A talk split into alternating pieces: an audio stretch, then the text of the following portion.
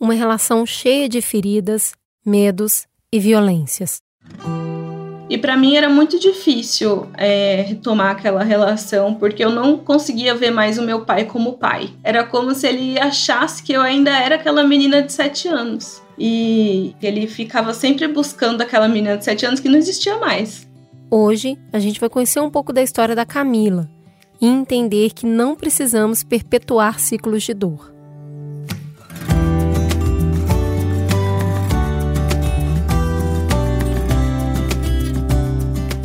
Como eu cuido de mim? Foi para responder essa pergunta que criamos esse espaço aqui, um podcast para a gente conversar sobre saúde mental além do raso, partindo de múltiplas vivências, apresentando diferentes linhas de tratamento e explorando as nuances de viver e conviver com transtornos mentais. Prazer! Esse é o Crônicas de um Cuidado, um spin-off do podcast Mamilos, comandado por mim, Cris Bartz, e produzido pela minha parceira Juva Lauer um lugar de acolhimento que oferece um caminho para você não precisar mais se achar sozinho. E quem abriu a sua cabeça e o seu coração para mim dessa vez foi a Camila. Ela é nossa ouvinte e mandou sua história para a gente contar aqui no podcast.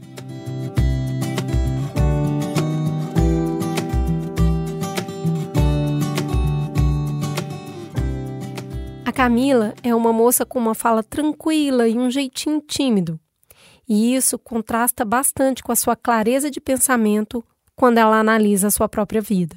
Ela tem 33 anos e atualmente mora em Peruíbe com seu noivo. Às vezes, dá para ouvir um passarinho cantando enquanto a gente está conversando. Ela me disse que é um lugar muito gostoso.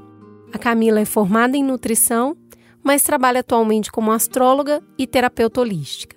A nossa conversa começa com a Camila me contando que ela é filha única e que tinha sete anos quando seus pais se separaram. Ela me disse que até aquele momento ela não tinha muita consciência do que acontecia entre os seus pais. No seu mundinho infantil, ela era feliz e rodeada por carinho dos pais, dos avós, dos tios, de ambas as famílias. Mas com o tempo, ela foi conhecendo a formação da família. E isso, inclusive, ajuda a explicar a separação complexa dos seus pais. A família da minha mãe era uma família violenta, de violência física. O pai dela, o meu avô, era uma pessoa muito abusiva. Ele era um médico super respeitado, mas dentro de casa era uma pessoa violenta. E ele agredia minha avó, minhas tias, minha mãe. E isso deixou umas sequelas muito fortes. E ela se casou com meu pai, que também vinha de uma família sem amor, que não tinha violência física, mas que tinha violência psicológica. Era uma família que não deixava as pessoas seguirem os próprios caminhos, né? Eles levaram essa violência para o casamento. O pai da Camila tinha uma empresa de impermeabilização e a sua mãe era professora, mas passou muito tempo sem trabalhar. Ficava em casa cuidando dela e a Camila foi vendo as brigas aumentarem. Ela escutava do seu quarto discussões acaloradas e troca de agressões de ambos os lados. Quando o clima ficava muito ruim, ela costumava ter uma febre bem alta que ia e vinha sem explicação. Um dia, a mãe da Camila disse para ela que queria se separar. Queria saber o que a filha pensava disso. Ela, então, com sete anos, não tinha condições de avaliar a situação e apoiar uma adulta nessa tomada de decisão mas disse para a mãe que preferia vê-la feliz, então que tudo bem se ela se separasse. Com a sua cabecinha de criança, ela acreditava que se eles se separassem, as brigas acabariam e todos viveriam bem. Pouco tempo depois dessa conversa, a mãe da Camila quase morreu. E umas duas semanas depois, a minha mãe levou um tiro. Ela estava saindo do shopping em São Paulo, abriram a porta do carro, dispararam uma arma com um silenciador. A bala passou no ombro, na boca, assim. Minha mãe perdeu muitos dentes e, e não levou nada. Foi ele só abriu a porta, deu o tiro e foi embora. A sua mãe foi socorrida e levada para o hospital e lá mesmo ela mandou chamar uma advogada e entrou com o um processo de separação. Houve um processo criminal onde o pai da Camila foi formalmente acusado e aconteceu uma ampla investigação, mas não acharam nenhuma prova e ele foi inocentado. A mãe da Camila tinha convicção que ele era culpado e falava isso aos quatro ventos. Já a Camila fica dividida. Me disse que sim, haviam muitas discussões, mas nunca viu o pai investir fisicamente contra a mãe. Podia mesmo ter sido uma tentativa de assalto que deu errado. Ou ainda, o seu pai fazia negócios com pessoas de má fé que poderiam ter tentado uma vingança. Mais à frente, a Camila chega a questionar o pai sobre isso e ele nega veementemente. O fato é que a mãe dela decidiu não recorrer da decisão judicial e elas se mudaram de São Paulo para Peruíbe para recomeçar a vida. Depois do incidente, o pai da Camila não voltou para casa e ela passou os próximos sete anos sem falar com ele. Perdeu contato também com os avós, tios, primos, toda a família da parte do seu pai. A minha relação com meu pai, ela não foi preservada, né? Também por conta de tudo que aconteceu. É como se o tiro tivesse engolido a separação e a minha relação com meu pai, com a família do meu pai. A minha mãe contratou um segurança. Ela impedia todo mundo que chegasse perto dela, né? Ela dificultou muito a vida do meu pai, mas meu pai também não teve interesse em me ver. Ele podia ter lutado, a família dele tinha condições financeiras e não escolheu abrir mão. Depois de sete anos, a mãe da Camila decide entrar na justiça para solicitar a pensão da filha, agora com 14 anos. E é assim que, numa audiência de conciliação, a Camila revê seu pai.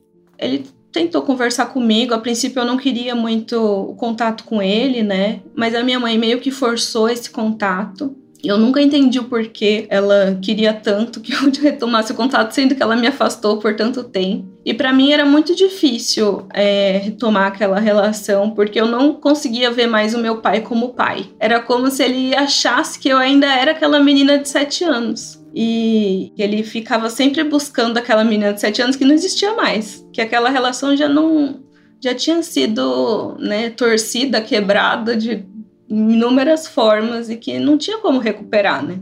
Depois dessa audiência, o pai da Camila começa a frequentar muito a casa em que ela e a mãe moravam. Seus pais começam a ir no cinema juntos e eles ensaiam uma volta.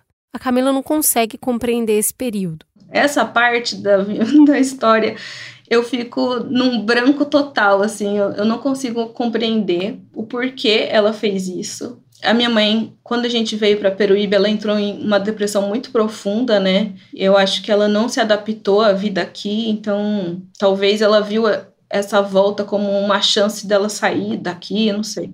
Ficou muito confuso para mim. A partir desse momento, a vida da Camila passa a entrar em um novo ciclo, mais difícil ainda. Toda vez que ela saía com seu pai, a mãe insistia que ela pedisse ao pai que lhe comprasse presentes. Às vezes, a sua mãe mandava uma lista de coisas que ela queria e pedia a Camila que insistisse até que ele comprasse. Ela também pressionava a Camila para exigir um aumento de pensão. A sua mãe chegou a criar um e-mail em seu nome para se comunicar com o ex-marido, se passando pela filha, sempre para pedir alguma coisa. Se a Camila não cumpria as suas exigências, a mãe brigava muito com ela. Todas as conversas entre as duas sempre giravam em torno do pai. A Camila se sentia manipulada, usada, mas não conseguia reagir a toda aquela situação. As coisas ficaram ainda mais sérias depois que o seu pai se casou. E por muito tempo eu pedi para o meu pai não levar a minha madrasta nos nossos almoços, porque eu não queria problema com a minha mãe. Então eu deixei também de ter uma relação que eu não sei, né? Às vezes poderia ser boa ou não, mas deixei de viver algo, né? por conta da minha mãe e do que ela sentia. Eu passei a ser algo que podia ser manipulado para atingir meu pai. Eu passei a entrar numa briga que não era minha. Que eu deixei de ser filha, eu passei a ser uma fonte de renda. Esse clima todo durou 10 anos na vida da Camila, dos 14 aos 24. Foi nessa idade que o seu pai parou de pagar pensão. Nesse tempo, foi fora de casa que ela conseguiu algum apoio eu tinha amigos, eu ia bem na escola. Eu sofria muito por relacionamentos, mas eu entendo hoje que era, né, por conta de todas essas questões e eu buscava um amor que, né, eu não tinha em casa. Mas é, eu tinha muitos amigos, tinha uma rede de apoio muito grande, eu me apoiei muito na família dos meus amigos. Eu busquei amigos com famílias estáveis e eu ficava muito nessas famílias, né? Ficava no, na Páscoa, por exemplo. Eu já passei Natal com amigos. Com o fim da pensão, assim como o fim do casamento dos pais, a Camila achou que as brigas iriam parar. Estava enganada mais uma vez. A mãe dela não aceitou o corte da renda. Ela não estava trabalhando e queria manter o mesmo padrão de vida.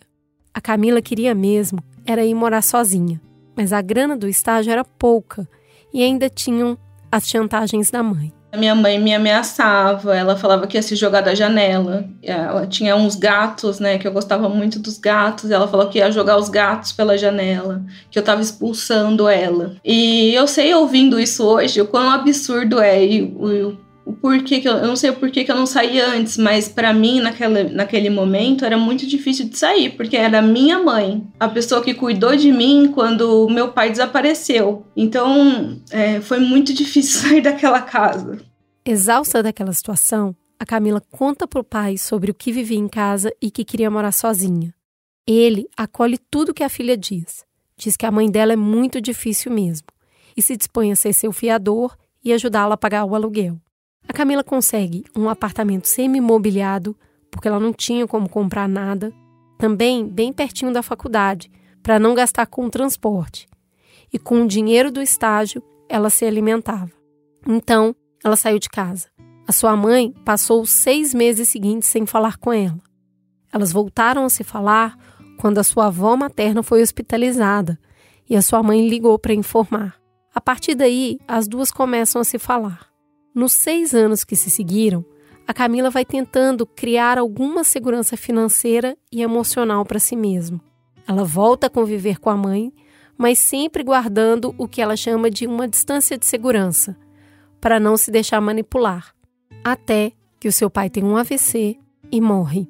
Eu fiquei muito triste, eu fiquei me sentindo abandonada novamente. Quando ele tinha desaparecido, eu falava para as pessoas que ele tinha morrido, porque eu não conseguia explicar para todo mundo a história, né? Porque é uma história muito trágica.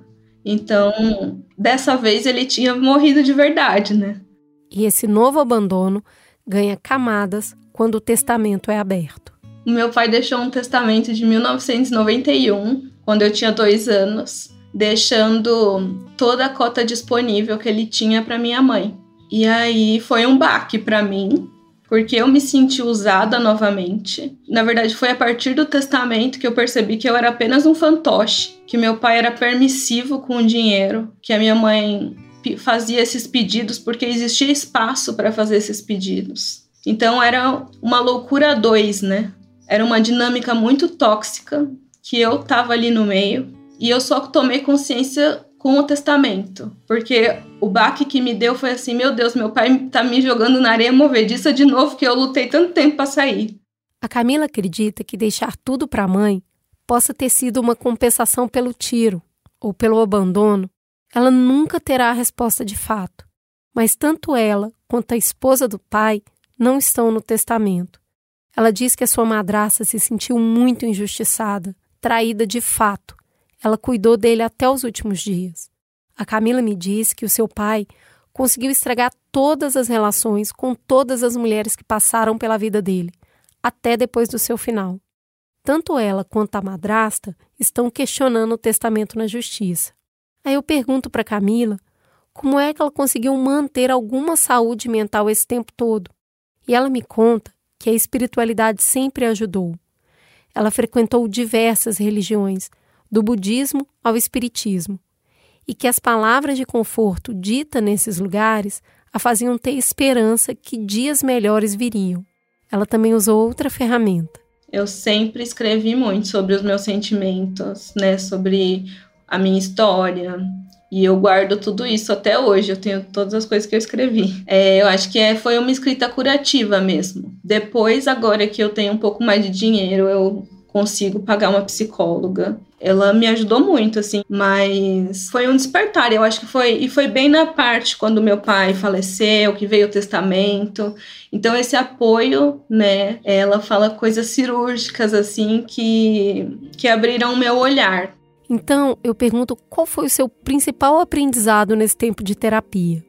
Colocar limite nas situações, nas pessoas, porque eu acho que nunca enxergaram minhas necessidades. Eu nunca tive limite. Eu nunca nunca aprendi quais eram os meus limites, até onde alguém podia me machucar. Eu simplesmente deixava.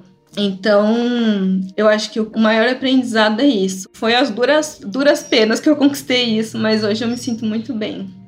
Bem ou mal, a Camila conseguiu construir uma relação com seu pai, com a sua madrasta e ainda manter a mãe por perto. Diante de uma história familiar tão cheia de rancor e disputa, eu pergunto para Camila como ela conseguiu se manter uma pessoa amável, que fala sobre tudo isso com dor, mas sem remorso.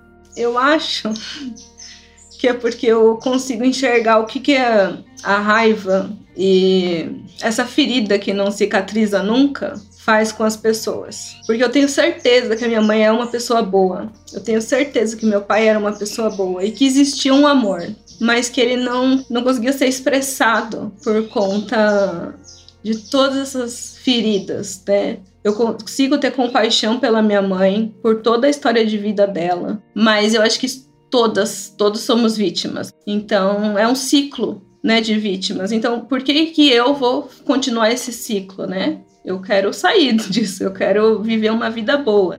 A Camila sabe que gente ferida fere outras pessoas. Ela já foi machucada e ela não quer passar isso para frente. Ela está disposta a revisitar essa história quantas vezes forem necessárias para escrever a sua própria história, uma história diferente. Como ela mesma me disse, eu não sou obrigada a passar isso para frente. E eu concordo com a Camila.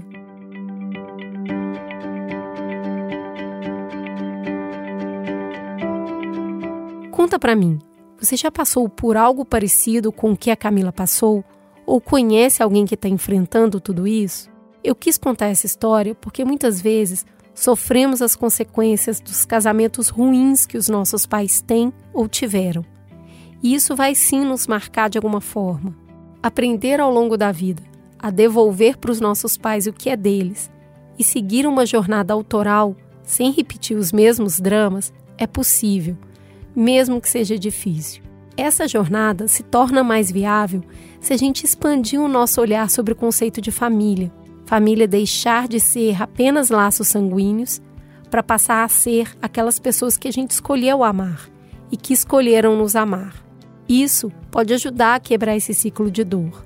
Mas como a história da Camila tem muito de minha mãe disse, meu pai disse, eu resolvi ligar para a psicóloga e doutora em psicologia Analícia Martins de Souza, que é autora do livro Síndrome da Alienação Parental, um novo tema nos juízos de família.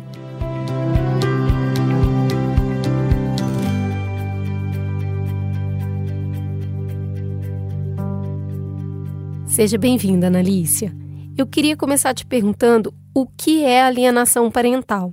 Olá, Cris. É um enorme prazer estar aqui e contribuir com as reflexões sobre esse tema, alienação parental, que ao longo dos últimos anos tem produzido muitas discussões no campo social, no campo jurídico também. É, essa temática foi importada para o Brasil em meados dos anos 2000, a partir dos pressupostos de um psiquiatra norte-americano chamado Richard Gardner, que trabalhava para as cortes de justiça nos Estados Unidos, fazendo avaliação de pais e mães em disputa pela guarda de filhos.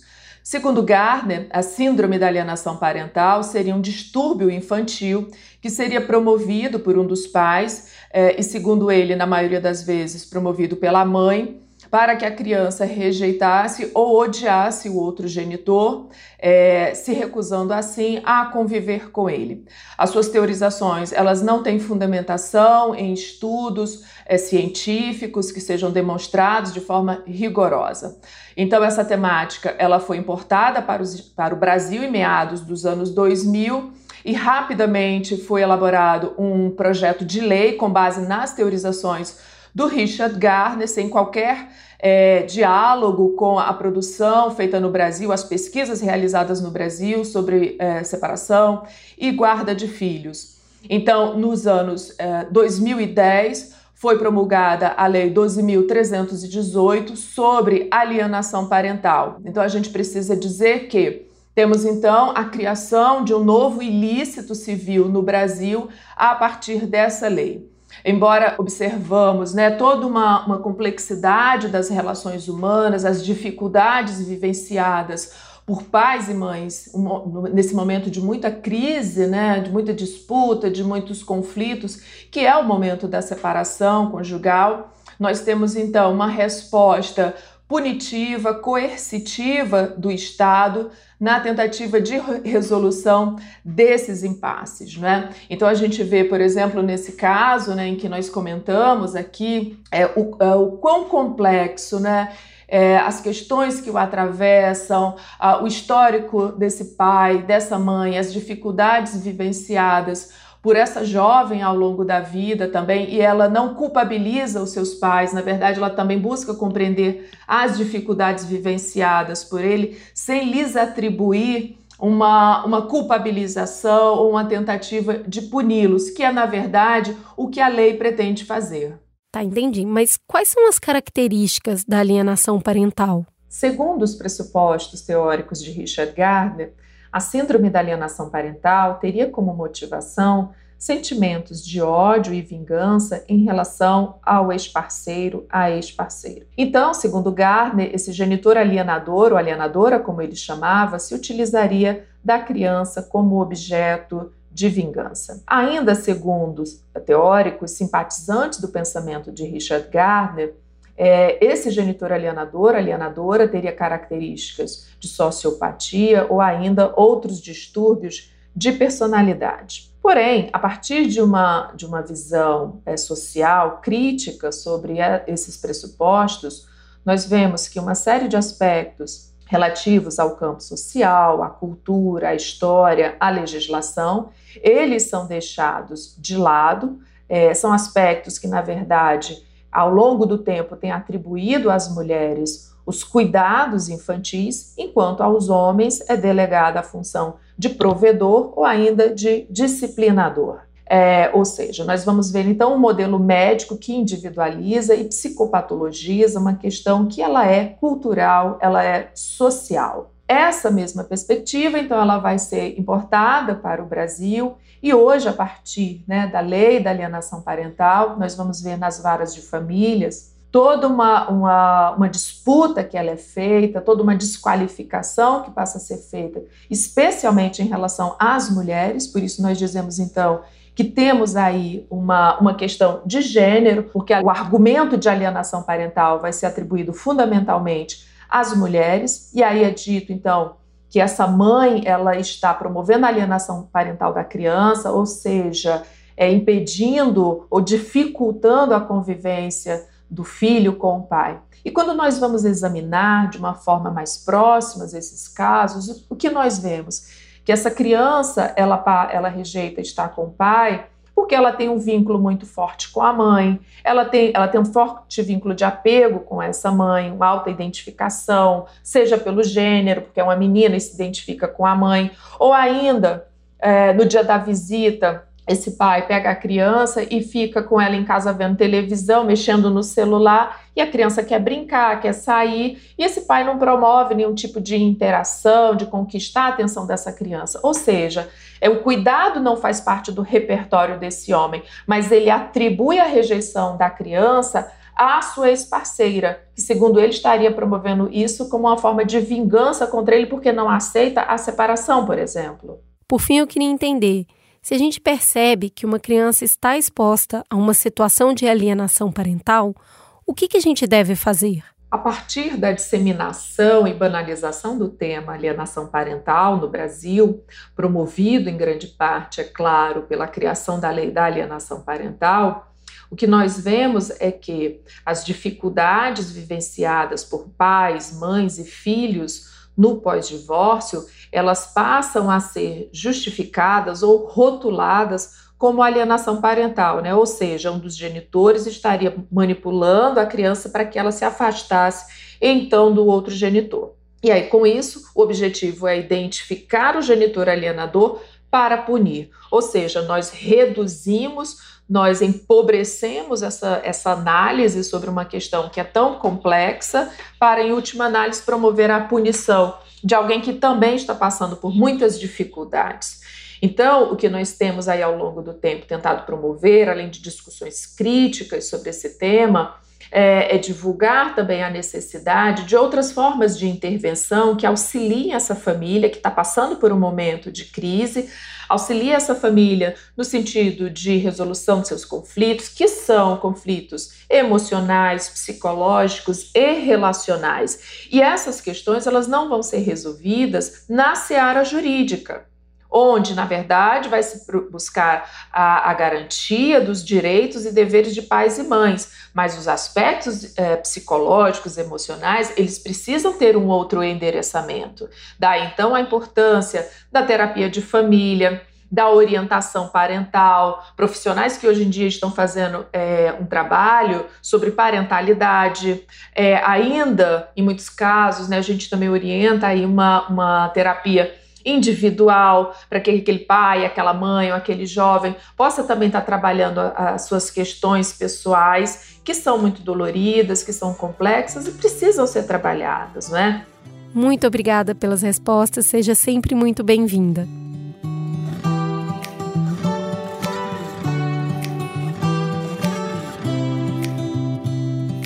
Boa conversa hoje, hein? Eu senti que a gente avançou nesse tema. Eu agradeço a Camila por me contar sua história, a Analícia por me ensinar e você por me ouvir. Se você quiser, você pode contar sua história para mim.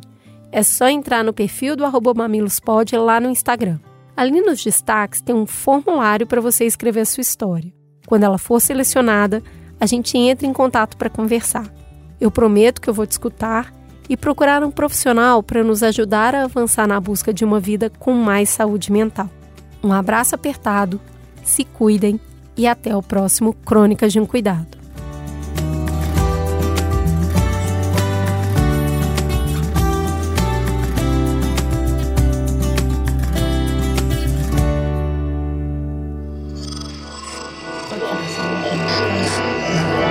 Esse podcast é, é apresentado por b9.com.br.